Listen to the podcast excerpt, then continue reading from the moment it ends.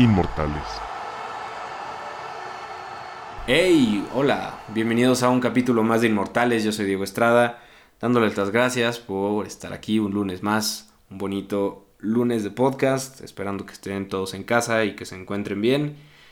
Y pues invitándolos a que sigan compartiendo estos capítulos, a quienes sepan que pueden disfrutar de los deportes y les gustan las historias y los datos y todas estas cosas que a nosotros nos gustan y nos apasionan, pues por ahí compártanlo y no olviden seguirnos ahí en Instagram como arroba inmortalespodcast.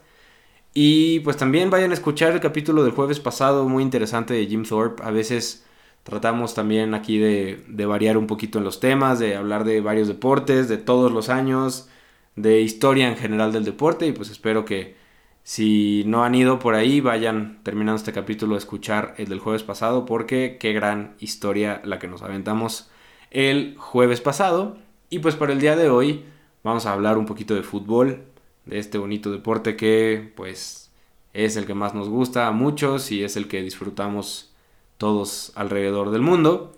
Y vamos a hablar justamente de este premio llamado Golden Boy, que para aquellos que no sepan que es este premio Golden Boy, pues es el galardón que se le entrega al mejor jugador sub-21 en las ligas europeas, es decir, que tenga menos de 21 años, y pues lo entrega el diario europeo, perdón, el diario italiano Tuttosport desde ya el año 2003, entonces pues ya tiene un buen rato que se entrega este premio.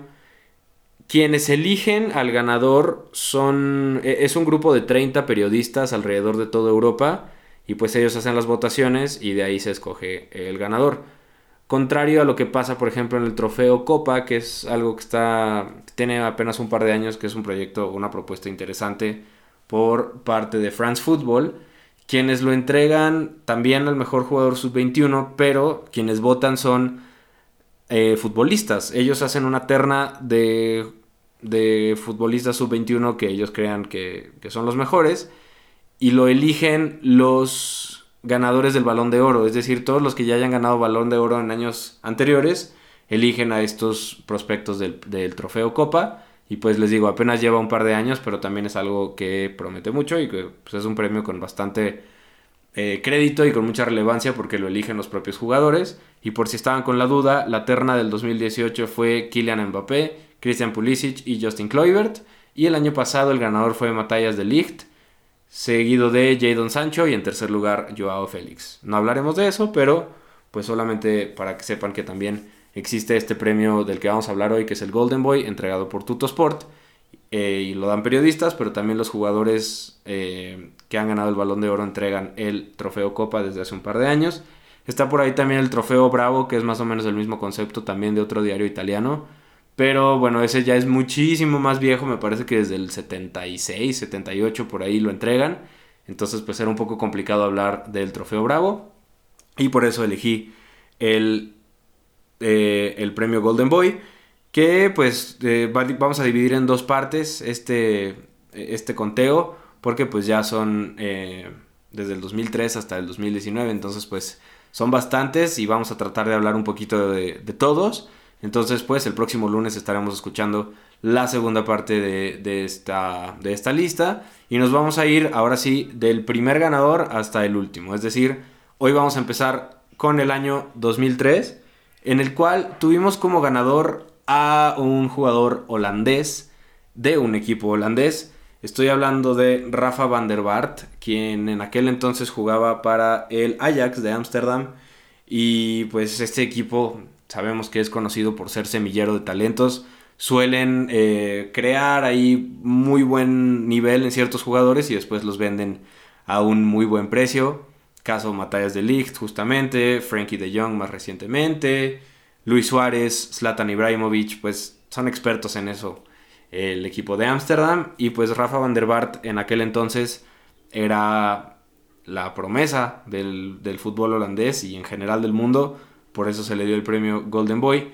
En aquel entonces, pues Van der Vaart ganó la Eredivisie con el Ajax y también la Copa de Países Bajos en el año 2002 y pues prácticamente por eso ganó el premio porque demostró un muy buen nivel. Y ya después, en el 2005, el Hamburgo de la Bundesliga lo firmó. Estuvo un par de temporadas después con el Real Madrid, que este fue tal vez como el highlight de su carrera y donde más pudo haber dado su, su máximo nivel, pero pues no rindió, no le fue muy bien. Al igual que Ruth Van Nistelrooy, eh, Arjen Robben, los jugadores holandeses últimamente no les ha ido muy bien en el Real Madrid. Y pues ejemplo de esto fue Van der Vaart, que trató de, hacer ahí mancuerna con, con Cristiano, con Kaká, estuvo en este intento de resurgimiento de los galácticos a finales de, de la década pasada. Entonces, pues se intentó, pero no tuvo éxito Van der Vaart. De ahí se lo llevaron al Tottenham, estuvo ahí con los Spurs un rato. Después regresó al Hamburgo y por fin se le cumplió regresar a España, porque pues su madre es española y su sueño era jugar, eh, seguir jugando en España, pero pues como no le fue muy bien en el Real Madrid, ya después regresó al Real Betis, estuvo ahí también un rato, pero pues después de eso ya su carrera estaba en declive. Se fue a jugar a Dinamarca también ahí a una división medio baja, con una filial, un nivel ya muy poco profesional, si se le puede llamar así. Y pues finalmente se retiró en el 2018, a fin de año. Y pues así fue la carrera de Rafa van der Vaart de una manera muy rápida. Con la selección de Países Bajos llegó a la final de Sudáfrica 2010. De hecho, pues en la histórica foto en la que Iniesta está anotando el gol, quien está barriéndose para intentar evitar el gol justamente es Rafa van der Vaart. Y pues este es como el máximo logro que tiene con la selección de Países Bajos y tal vez en general en su carrera. Jugó cinco partidos en aquel mundial y es el cuarto jugador en la lista histórica de partidos jugados con 109 para la selección de Países Bajos o de Holanda, como la conocemos. Y anota, bueno, tuvo un récord de 25 goles en total eh, con la camiseta de la naranja mecánica. Y pues esta fue la carrera de Rafa van der Vaart. Cada que, que vayamos terminando uno de estos jugadores, pues vamos a hacer como un análisis general y vamos a decir si fue lo que esperábamos y, fue un éxito y cumplió o fue una decepción este, este, estos jugadores de los que hablemos. Manita arriba o manita abajo y me parece que Van der Vaart es nuestra primera manita abajo porque pues ningún momento repuntó y nunca dio este nivel que se esperaba que diera cuando lo veían en el Ajax. A pesar de que tuvo ahí un par de logros importantes como llegar a la final y esta Eredivisie que tuvo con el Ajax pues nunca fue este gran jugador que se esperaba que fuera entonces pues la primera entrega del, Golden Boy empezamos mal porque pues Rafa van der Vaart fue un tache y pues tal vez no estuvo a las expectativas que, teníamos todos. Después tenemos 2004 a un delantero más. Estoy hablando de Wayne Rooney, que en aquel entonces tenía poco de haber llegado al Manchester United. Y pues esto es como la otra cara de la moneda.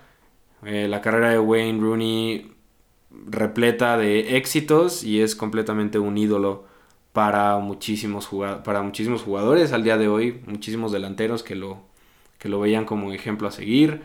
Y pues la carrera de Rooney, les digo, ha estado marcada por muchísimos récords a los que ya llegaremos. Él comenzó con el Everton, ahí fue donde debutó y desde que estaba ya en este equipo comenzó a demostrar un muy muy alto nivel y fue ahí cuando el Manchester United le echó el ojo y lo fichó y pues simplemente para dimensionar la carrera de Rooney con el United, pues su debut fue con un hat-trick. Entonces, pues eso nos habla de, del gran jugador que era cuando vestía la camiseta de los Red Devils y pues aparte acompañado de grandes jugadores. Rooney es parte de este equipo grandísimo que ganó la Champions y que estuvo ahí con, comandado por Sir Alex Ferguson este tridente excepcional con Cristiano Ronaldo y, Carlos Tevez, con Nemanja Vidic, Rio Ferdinand, Paul Scholes, eh, Ryan Giggs. Qué gran equipo fue ese, de verdad. Por ahí tenemos una otra persona que estuvo en, ese, en esa generación, que no le fue tan bien, pero ahorita hablaremos de ella. Y pues nada, la carrera de, Rooney con ese, con ese equipo obviamente le ayudó muchísimo y es un enorme jugador. Es el segundo goleador histórico en la historia de la Premier League con 208. Detrás obviamente de Alan Shearer, que pues dudo que lo alcance él y tal vez muchas personas en un futuro cercano. Es también el primer eh, lugar o el máximo goleador en la historia del Manchester United con 252 goles y el máximo goleador también de la selección de Inglaterra con 53. Es un killer, es un auténtico goleador. Después de, estar todo este tiempo con, con, el Manchester United, sabía que la edad ya le estaba eh, pasando factura y decidió irse a la MLS, como suelen hacerlo muchos jugadores. Estuvo ahí con el DC United un par de temporadas, con un buen nivel dentro de lo que cabe. Después regresó a Inglaterra en enero de este año para jugar ya no con el United, sino con el Derby County de la segunda división del Championship.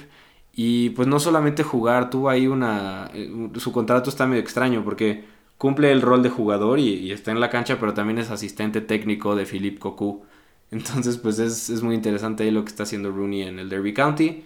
Pero pues ahí con 34 años sigue, sigue jugando y pues intentando subir al Derby County a, a la Premier League de regreso. Y pues su palmarés es amplio, es vasto, sobre todo, y de hecho la mayoría de estos logros, si no es que todos, han sido con el Manchester United. Cinco Premier Leagues, una UEFA Champions League, una UEFA Europa League, cuatro Copas de Liga, una FA Cup, un Mundial de Clubes, cinco Community, Community Shields, Community Shields y fue jugador del año de la Premier League en alguna ocasión. Entonces, pues Rooney es un enorme jugador, contrario tal vez a lo que vimos de Rafa van der Bart. Y pues pulgar arriba, sí o sí, la carrera de Wayne Rooney, quien sigue por ahí jugando y no sé qué tan lejos o cerca esté de su retiro, pero pues lo que ha demostrado en sus años eh, o lo que demostró en sus buenos años con el United es más que suficiente para tenerlo ahí como una figura histórica del fútbol inglés y de la Premier League también. Y en el 2005 no tengo ni qué decir, estoy creo que pues saben perfectamente que es un éxito y que obviamente hablaremos de él cuando sea momento. El 2005 el Golden Boy fue ganado por Lionel Messi. No tengo nada que decir realmente porque pues ya habrá uno o dos o los capítulos que sean necesarios para hablar de lo que es Lionel Messi. Pero bueno, para que lo sepan, él ganó el Golden Boy 2005 y pasamos al siguiente. En el 2006, en el cual tenemos también un compañero justamente de Messi en la Masía, en, aquellos años de, fuerzas básicas en Barcelona. Estoy hablando de Cesc Fábregas, quien justamente es de la generación de Messi en la Masía, pero sabía que era complicado que tuviera un puesto en el Barça, porque pues venía plagada de, buenos jugadores, eh, como Sergio Busquets, por ejemplo, y pues mejor decidió Fábregas buscar otros equipos y fue firmado justamente por el Arsenal y eh, jugando para este equipo fue en el que ganó el Golden Boy del 2006. Una carrera también exitosa la de Cesc Fábregas con, varios clubes. Es de esta oleada de grandes jugadores españoles en el medio campo, justamente les digo como Busquets, Iniesta, Xavi, Xavi Alonso y pues Fábregas obviamente ha pasado por el Arsenal, el Barça, el Chelsea y actualmente juega para el Mónaco. Y ha ganado también un poquito de todo, ha ganado ligas, copas, mundial de clubes. Lo único que, le falta por ahí a, a Cesc Fábregas, una de las cosas más importantes, es la UEFA Champions League, que se le ha negado en todos los clubes en los que ha estado. No ha podido ganar Champions League y yo no sé si la pueda llegar a ganar, pero pues lo que sí tiene y me parece incluso más importante, es una Copa del Mundo y dos Eurocopas, aquel gran equipo de España con Aragonés y con Del Bosque que pues sorprendió a todos eh, en su manera de jugar fútbol y gran culpable de esto pues es el enorme medio campo que tenían con los jugadores que ya les mencioné y pues Fábregas fue pieza importante de, de este, este gran, esta gran generación de la selección española Fábregas también siendo parte importante en el gol de Iniesta, eh, armando la jugada, pues ahí está. Y pues me parece también que es alguien que cumplió las expectativas, le daríamos manita arriba, porque pues ha tenido una buena, una buena carrera. Tal vez pudo haber sido más, tal vez, tal vez. Pero pues el Arsenal sabemos que es un equipo que ha estado en el bache ya un buen rato y tal vez por eso no tiene tantas ligas o tantos trofeos como podría tener, pero pues su carrera es bastante buena, es campeón del mundo y pues ahí está, Cesc Fábregas en el año 2006. Pasamos al año siguiente, el 2007, en el que tenemos un jugador argentino, Estoy hablando de alguien que en ese entonces jugaba para el Atlético de Madrid, el delantero argentino Sergio El Kun Agüero, quien también ha tenido una maravillosa carrera desde que estaba en el Atlético de Madrid, aquella dupla que tenía con Diego Forlán. ¡Wow! Era, era excelente verlos jugar juntos y una delantera de killers absolutos. Y pues no por nada es, incluso me parece que es top 10 en los goleadores históricos de, del Atleti, si no es que 12, lugar 12 por ahí, pero pues está eh, en un muy buen puesto en, en, ese sentido.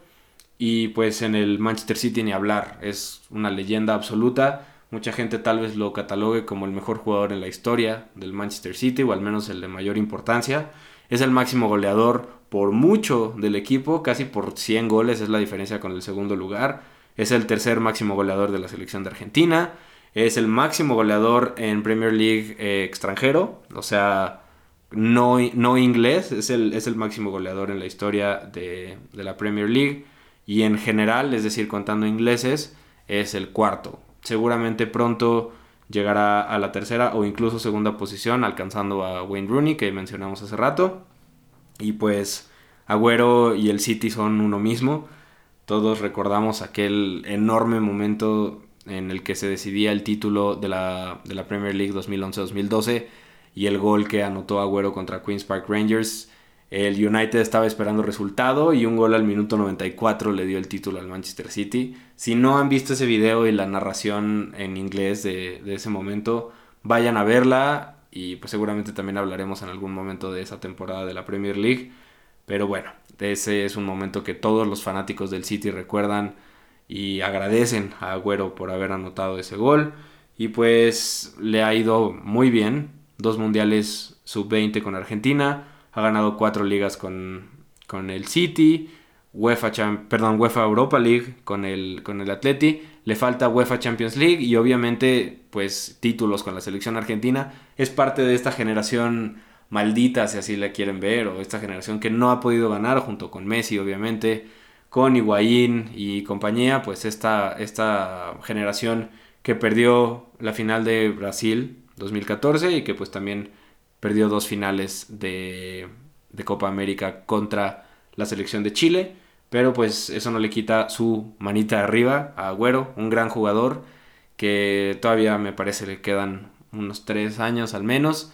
Seguramente la batuta se la dará a Harry Kane como el gran goleador de la Premier League, pero hoy, por hoy, es de Sergio el Kun Agüero y me parece que sí la será por un par de años más.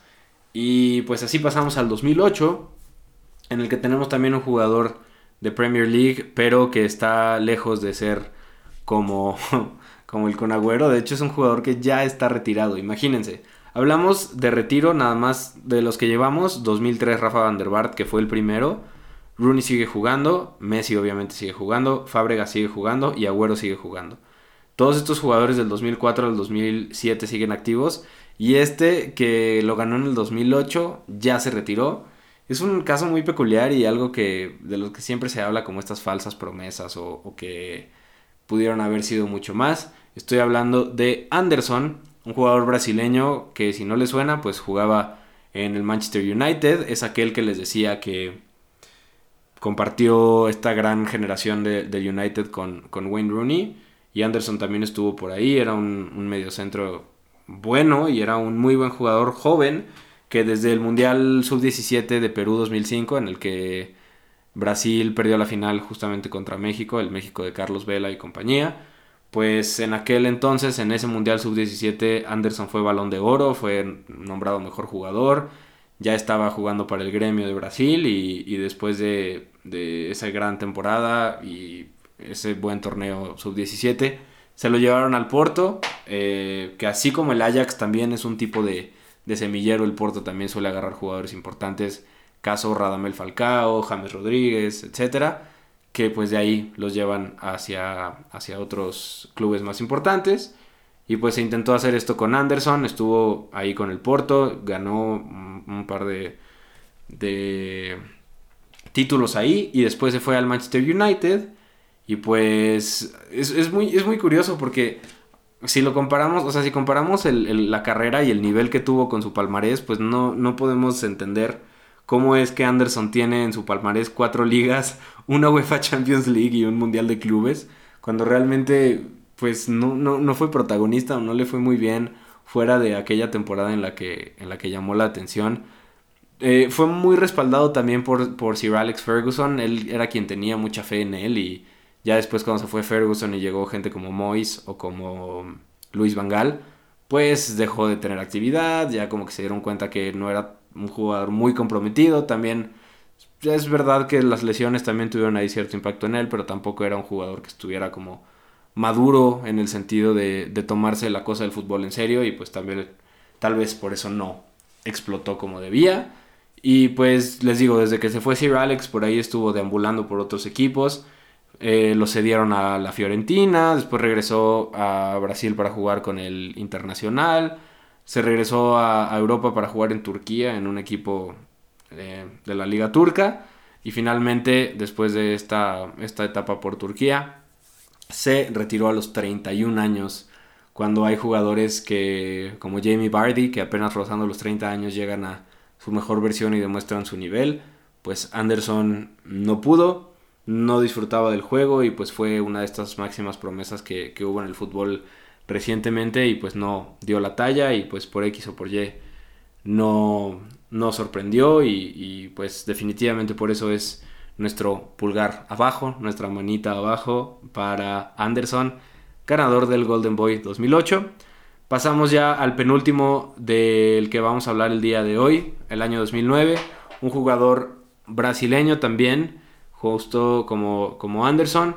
Estoy hablando de Alexandre Pato, este delantero que en aquel entonces, cuando ganó el premio, mm, estaba en el AC Milan, jugaba para el Milan.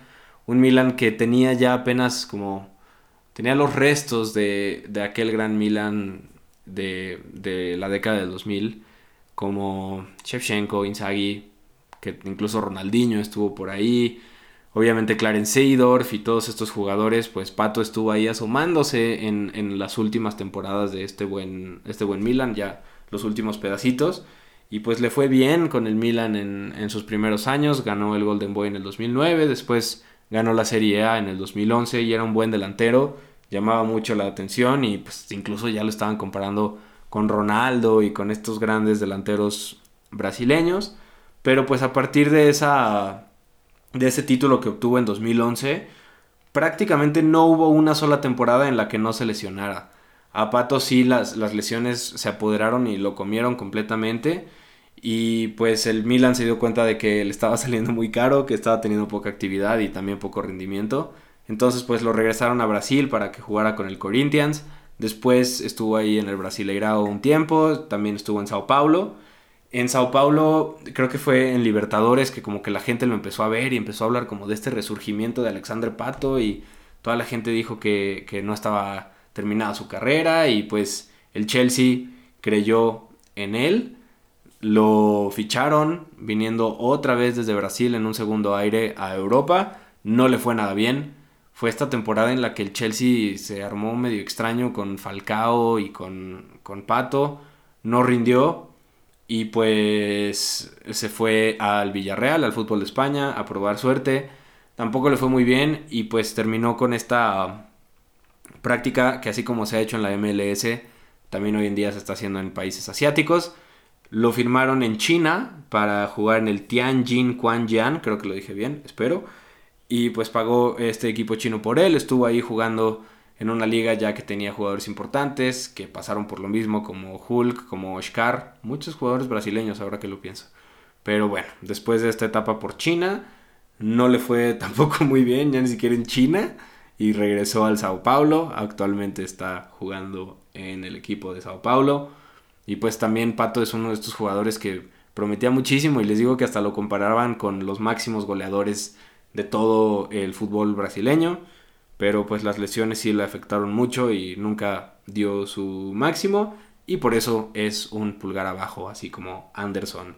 En estos Golden Boys, pues Pato no tuvo un muy buen, un muy buen desarrollo y una muy buena carrera. Por ahí sigue, nada más falta que sea un tercer aire, pero no va a pasar. Y pues ahí está la carrera de Alexandre Pato. Y así pasamos al 2010, a nuestra última figura, o a nuestro último Golden Boy del día de hoy, un jugador italiano que también estuvo pues eh, en, instancias importantes, pero pues que la controversia y la polémica han hablado mucho más de él que su nivel futbolístico. Estoy hablando de Mario Balotelli, que en aquel entonces jugaba para el Manchester City, que pues sabemos que Balotelli es un jugador controversial, polémico, extravagante, si así lo quieren ver. Y pues a pesar de eso logró ganar tres ligas con el Inter de Milán y una con el Manchester City. Incluso en Transfer Market y ahí en los palmares se le pone la, una UEFA Champions League, aquella que ganó el Inter en el, en el 2010. Como que, como que se, le, se le da esta... Se le dan estos premios también que si bien no era como importante en, en los equipos o en, o en esas generaciones, pues tienen ahí su, tiene ese trofeo y tiene su medalla de que formó parte de ese equipo. Y pues después de, esta, de este paso por el Inter, se fue con el Manchester City y ahí fue donde ganó una liga también. Justamente el pase, bueno, el gol de este que hablábamos de, Agüero, quien dio el pase en aquella ocasión fue Mario Balotelli, entonces pues también fue pieza importante en este título y este renacimiento del Manchester City en 2012.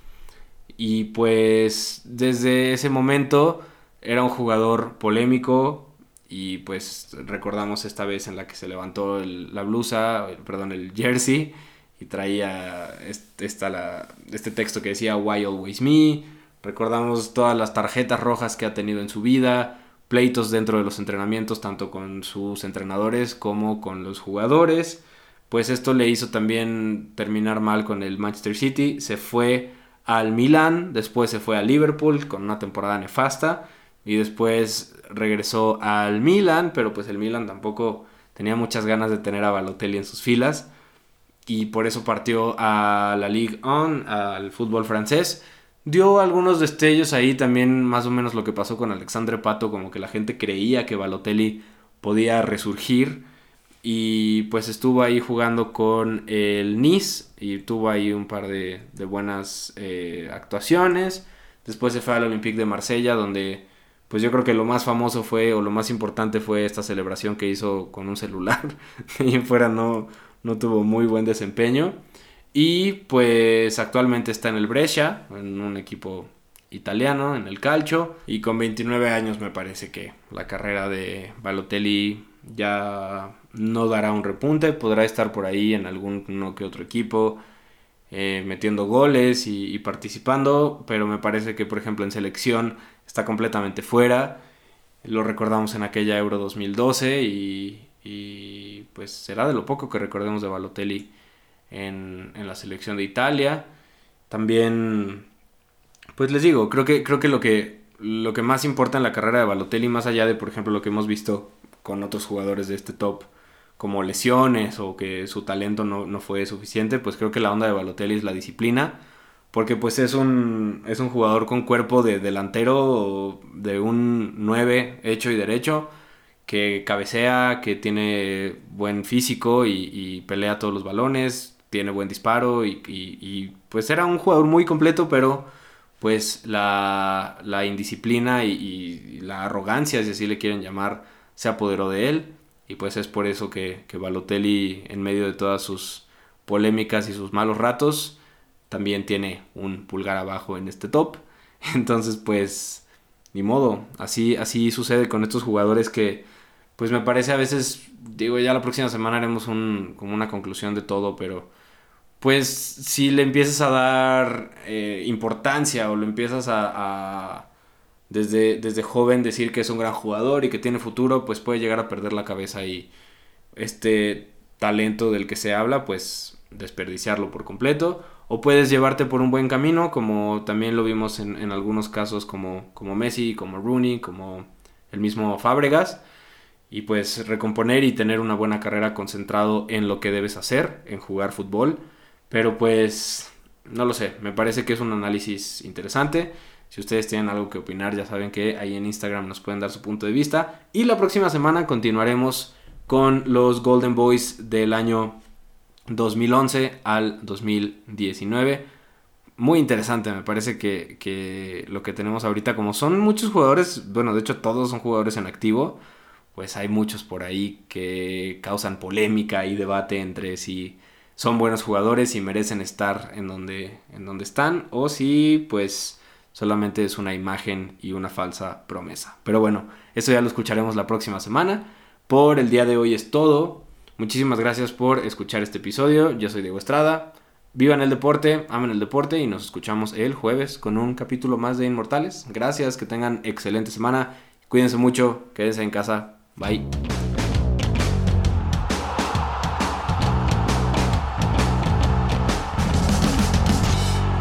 Inmortales